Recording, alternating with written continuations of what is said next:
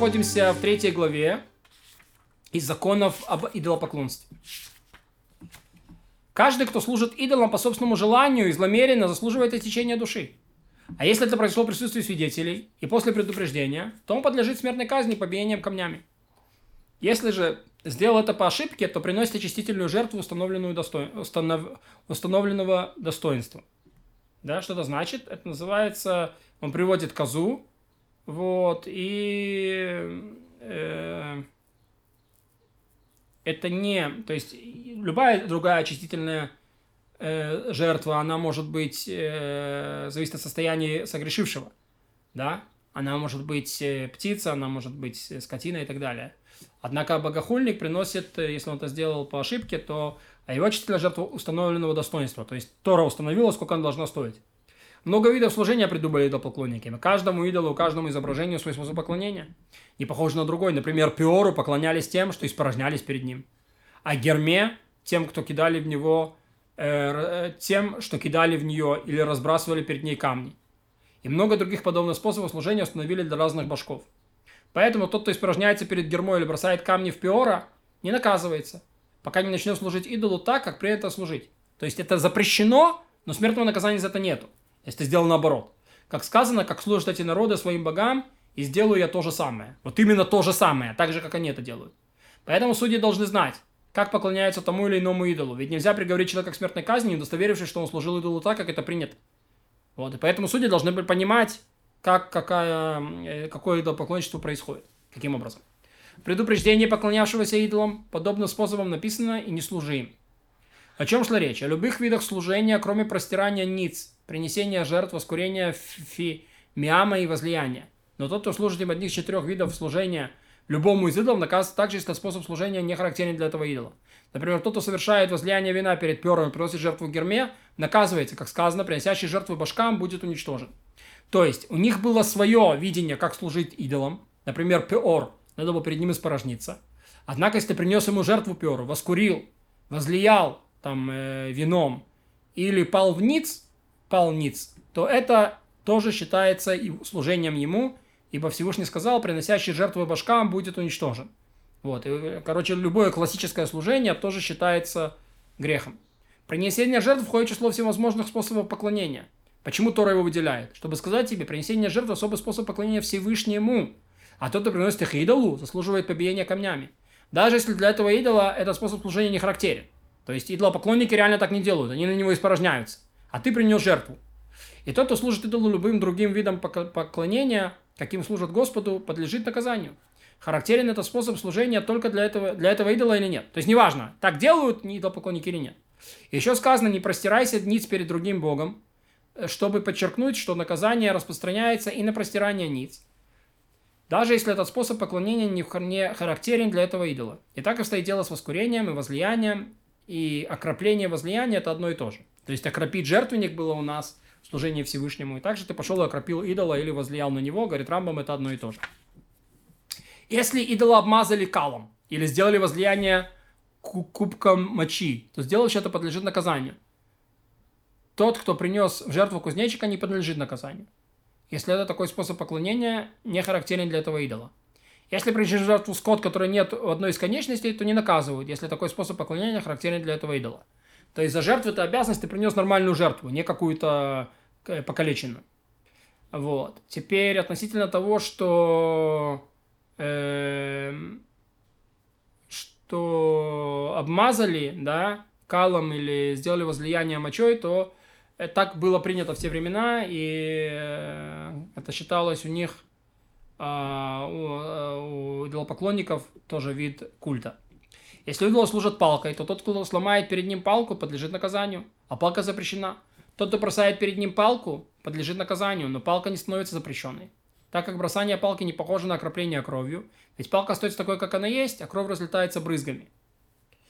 Вот. Тот, кто принял какой бы то ни было предмет, как идольское божество, подлежит побиению камням. То есть человек решил, что поклоняется там дома к э, шкафу.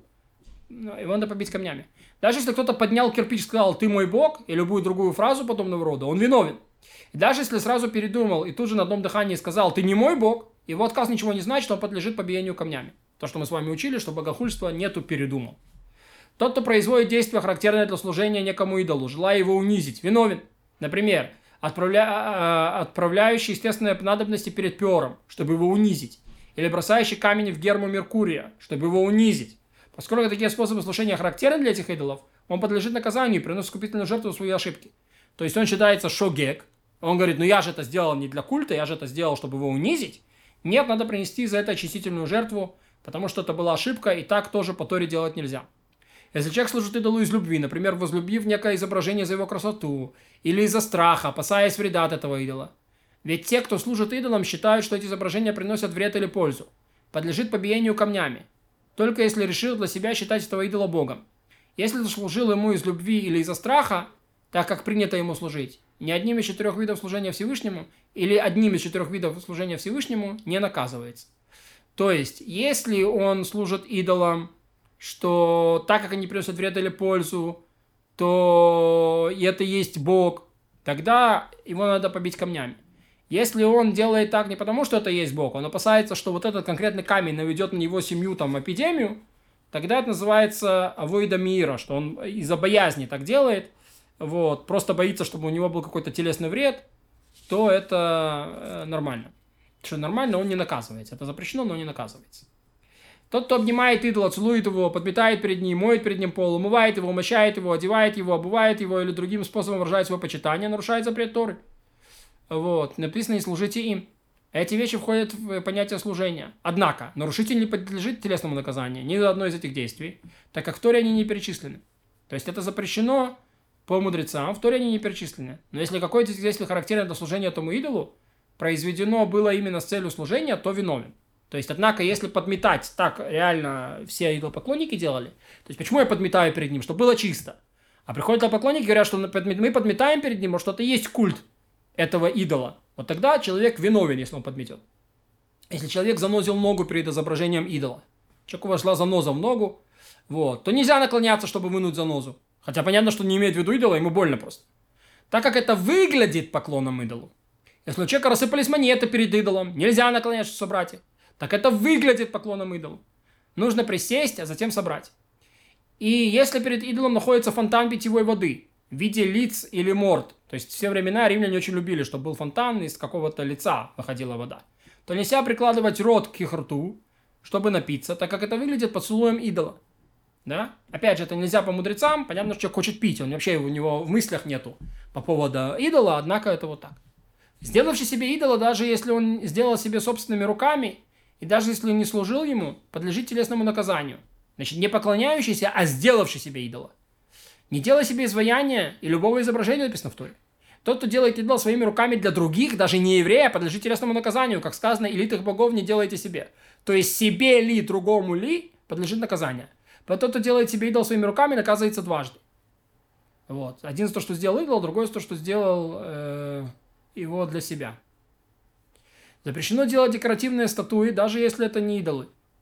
Как сказано, не делайте рядом со мной богов из серебра и богов из золота. То есть декоративные статуи из золота и серебра, чтобы не ошиблись те, кто склонен к такому роду ошибке, и не приняли их за объект поклонения. Запрещены только декоративные статуи, изображающие человека. Поэтому не делают изображение человека ни на дереве, ни на камне, ни на штукатурке, если это изображение выпуклое, как барельефы во дворцах и тому подобное. Тот, кто сделал, подлежит телесному наказанию. Но если, да, ну, телесному наказанию, скорее всего, по мудрецам, потому что по Торе это опасение мудрецов, что вдруг из него сделают идола. Он это сделал, чтобы разрисовать там свой дом рельефом или еще чем-нибудь.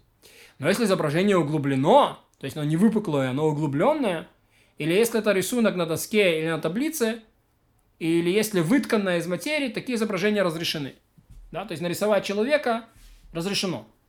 Вот, так говорит Рамбам. Если на кольце есть печатка с человека, и это изображение выпуклое, то нельзя его надевать такое кольцо. Вот. Но можно им ставить печать. То есть не ходи с ним на пальце, а просто использовать как печать. Если же на кольце углубленное изображение человека, то есть оно не выпуклое, оно наоборот внутрь, то его можно носить, но запрещено ставить им печать, так как на отметке останется выпуклое изображение. Да, таким кольцом, если он возьмет в какой-нибудь воск и его вонзит, то изображение на поверхности останется выпуклым, а не втиснутым. Запрещено также делать изображения Солнца, Луны, звезд, созвездий, ангелов. Как сказано, не делайте их со мной. То есть не делайте изображения тех созданий, которые служат мне в небесах, даже плоские. Изображение животных, других живых существ, кроме человека, а также изображение деревьев, трав и тому подобного создавать можно даже выпуклые. То есть, кому там льва можно сделать даже выпуклого, потому что это не человек, и не ангел, и не э, небесные тела.